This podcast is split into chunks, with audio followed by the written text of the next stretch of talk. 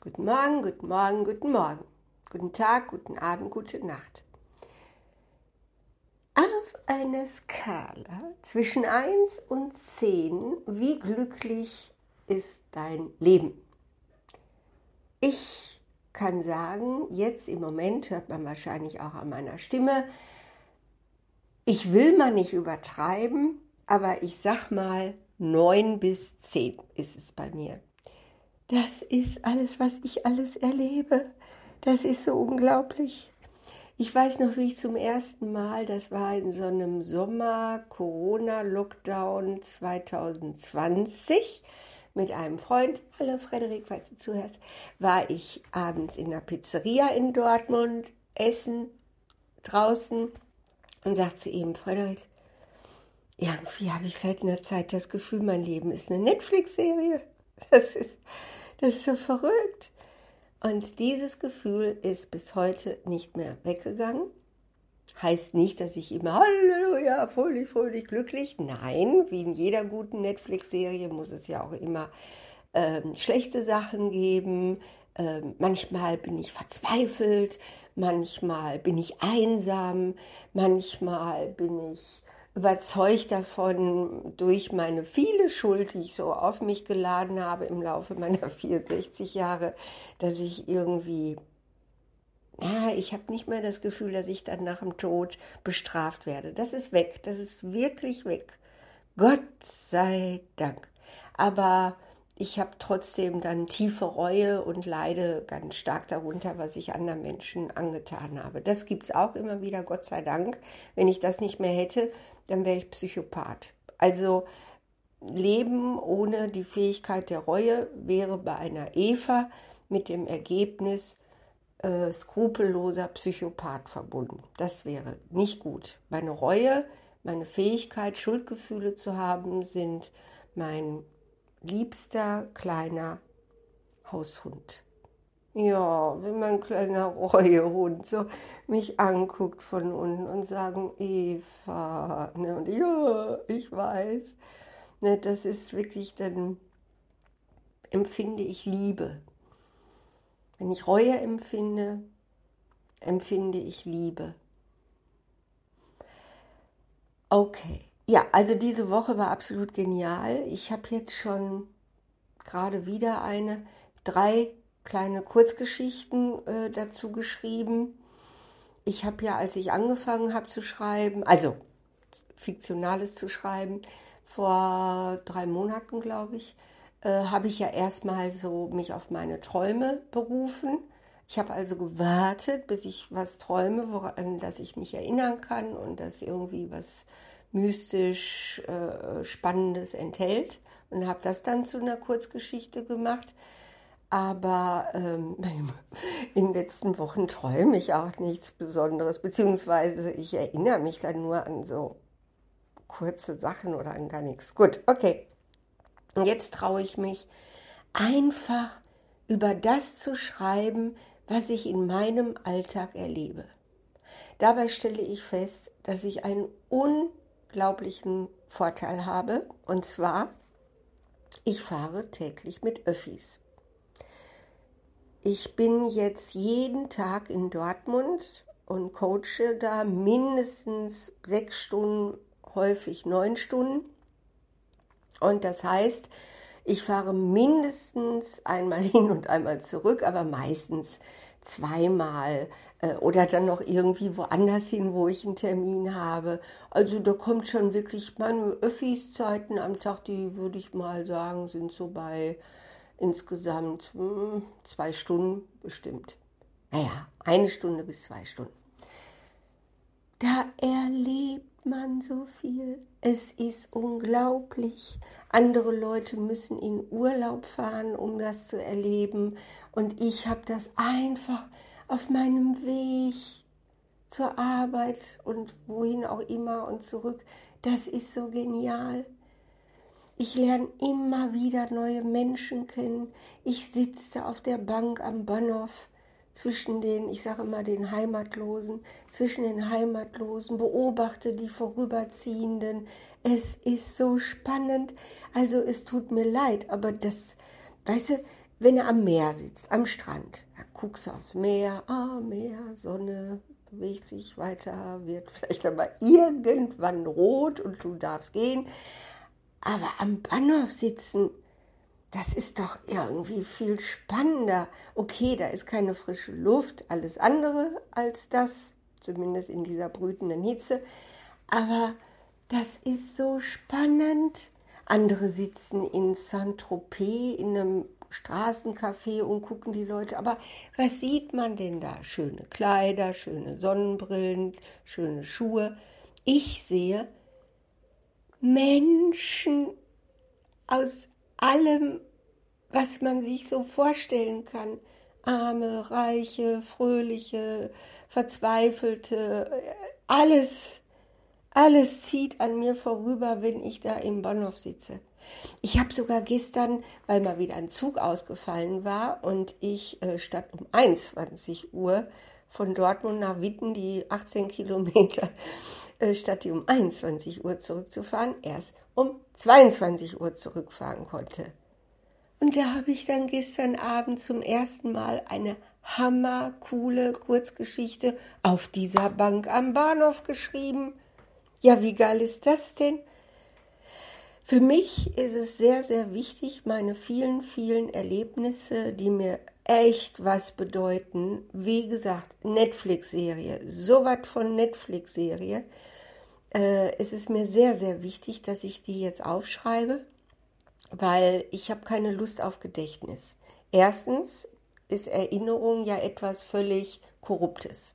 Ne? Du erinnerst dich und je öfter du dich erinnerst, desto mehr wird daraus irgendeine komische Fantasie, äh, die du aber leider mit Wertungen äh, versiehst.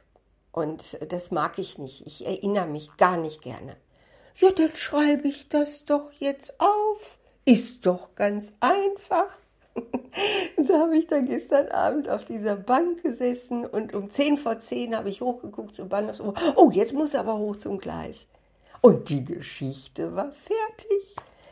Ah, ich hätte echt Bock, irgendwie so ein Buch zu machen, so lauter kleine Geschichten von Eva. Am liebsten so ein Groschenromanformat, dass man dann in so einen Automaten stecken kann an der Bahn und wo die Leute, äh, wenn ihnen langweilig ist, für einen Euro eben irgendwie das so rausziehen können und sitzen da und lesen diese. Ich würde sie sogar Bahnhofsgeschichten nennen. Evas Bahnhofsgeschichten. Und das ist so unglaublich, wie viel ich lerne. Ich habe ja diesen Traum gehabt, als ich die Nacht hatte mit diesen unfassbaren Hustenanfällen, ne, so wo ich immer so vorkam wie so eine Verreckende die ganze Nacht immer wieder umgefallen bin und dann von dem Black Butler Sebastian Michaelis geträumt habe, der mich gelehrt hat. Und der hat ja zu mir gesagt, Eva, ab jetzt lernst du nicht mehr aus Büchern, du hast eine neue Entwicklungsstufe erreicht. Ich habe eine neue Entwicklungsstufe erreicht. Okay. Ab jetzt lernst du über Bilder, über Zufälle, über Ereignisse. Nicht mehr über Bücher. Und ich, yeah, ich muss nie wieder lesen. Yeah, nie wieder irgendwie lernen, so langweiliges Zeug. Ich lerne jetzt so. Und der hat recht wenn ich meine Geschichten aufschreibe, dann merke ich erstmal, was ich da gelernt habe. Wie, wie es eben, was mich ja interessiert wegen meiner Leute, für die ich ja irgendwo auch Verantwortung habe, was mich interessiert, eigentlich das Einzige, was mich noch interessiert, ist ja, wie kann ich, egal in welchen Umständen ich lebe, ein selbstwirksames, so nennt man es in der äh, Psychologie, ich sage lieber wie kann ich Handlungsautonomie gerecht leben? Wie kann ich in eine Netflix-Serie kommen? Weil das Geheimnis zu leben wie in einer Netflix-Serie heißt, ich weiß, ich bin der Schöpfer meiner Realität. Natürlich ist das Leben wie das Wetter, aber welche Kleidung ich anziehe, bestimme ich. Sonst niemand. Okay, außer ich habe so wenig Geld, dass ich wirklich in der Ecke sitze und friere im Winter und dann eben wie das Mädchen mit den Schwefelhölzern einfach sterbe. Das kann passieren. Oder verhungere. Oder verdurste. Oder von russischen Knobelbechern zu Tode getreten werde. Das ist immer für mich so, wenn ich überlege, was ist das Schlimmste, was passieren könnte? Was ist das Schlimmste? Von Russ in der U-Bahn von russischen Knobelbechern totgetreten werden. Das ist für mich so, ja, mehr Fantasie habe ich nicht. Und dann denke ich, naja, die 20 Minuten kriegst du auch noch rum und bin fertig damit. Also, wenn man in der Lage ist, das Leben so zu nehmen, wie das Leben eben ist. Und innerhalb dieser landwirtschaftlichen äh, Grundeinstellung, ne, so machen Bauern das, sie gucken raus oder merken es in ihren äh, ähm, Gichtzehen, wie das Wetter wird, dann wissen die, okay, heute ist das und das und das dran. Dann sagen die nicht, musst du wieder um fünf Uhr aufstehen, weil das Wetter so und so wird, musst du schnell den Weizen komplett jetzt einbringen. Nein, die stehen auf um fünf Uhr und bringen den Weizen ein, weil das Wetter so ist, wie es ist. So lebt man, wenn man eine Netflix-Serie lebt. Und das ist alles so spannend. Ich ärgere mich nicht, wenn ich irgendwie äh, so viel unbezahlte Fahrzeit habe. Nein, das ist meine Art von Urlaub. Meine Fahrten sind Eva Urlaub, Eva Urlaub, weil ich das eben am liebsten mache. Ja, und da wollte ich euch nur einfach von erzählen. Das Einzige, was mich interessiert bei meinen Leuten, die in wirklich sehr schwierigen Umständen leben müssen, ist, dass ich dazu beitragen will, mit all meiner Kraft, ich schwöre, mit all meiner Kraft, mit all meiner Intelligenz, mit all dem, was ich über was ich verfüge, möchte ich dazu beitragen, dass sie morgens wach werden und sagen, hey, ich bin ja der Herr meines Lebens. Und da beziehe ich die Frauen ganz grundlegend mit ein. Ich bin der Herr meines Lebens. Ich bin der Schöpfer meines Lebens. Ich bin der Gestalter meines Lebens. Das Weibliche, da bin ich mehr so chinesisch, das Weibliche ist für mich die Hingabe, die wirklich einfach sagt, hier kommt, kommt alle, die ihr mühselig und beladen seid, ich werde euch füttern. Ich bin mehr der Typ Herr als äh, Frau. Außerdem ist Frau und Herr auch nicht auf einer Ebene. Egal. Auf jeden Fall kann man natürlich auch einfach sagen, ich möchte für alle da sein und für alle Gutes tun ich bin nun mal so nicht. Sondern ich, ich bin mehr eben so derjenige, der gerne Businesspläne entwirft. Und mit meinen Leuten Businesspläne entwerfen. Okay, okay, äh, du hast schwere Prokrastination, du hast alles in deinem Leben äh, seit äh, Jugend an abgebrochen, du hast noch nie etwas zu Ende geführt und du versuchst immer dich zu zwingen, anders zu werden ich sag, was hältst du davon, wenn wir versuchen, dass du dich versöhnst damit? Dass du sagst, ja, so bin ich. Ich bin der Abbrecher. So wie Panzerknacker Ede der Panzerknacker Ede ist, bin ich der, der Abbrecher ist. Versöhn dich damit. Wie fühlt sich das an? Und dann überlegen wir beide, ah, das fällt mir schwer. Ja, sag ich, das glaube ich.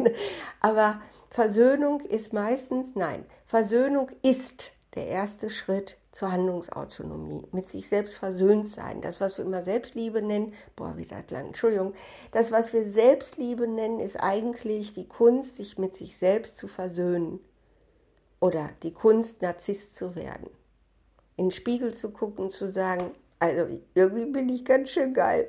Wenn man das hat, egal ob als Bettler, der dann den Spiegel guckt, eben in irgendeinem so Klo, öffentlichem Klo, wo er ohne Geld rein darf.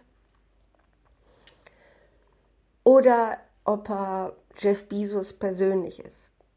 Aber dieses in den Spiegel gucken, zu sagen, okay, also irgendwie bin ich geil.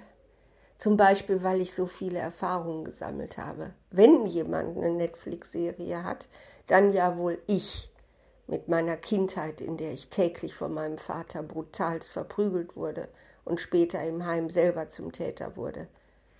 Da schaue ich mich im Spiegel an und sage, das bin ich. Schau mich an.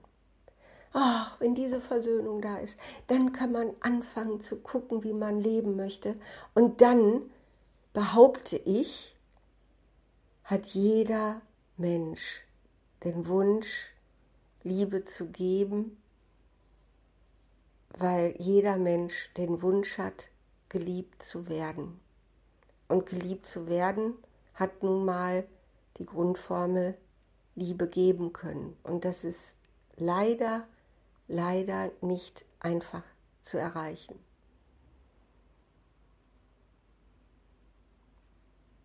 So, genug der romantisch-sentimentalen Gedanken. Ich bin so happy. Aber das wird nicht ewig dauern. Natürlich kommen auch in meiner Netflix-Serie wieder schwere Zeiten. Aber ich genieße jetzt einfach, dass, es immer, dass das Wetter im Moment so nett zu mir ist. Okay, macht euch ein tolles Wochenende, einen tollen Montag, Dienstag, Mittwoch, Donnerstag, Freitag und vielleicht bla bla bla. Tschüss.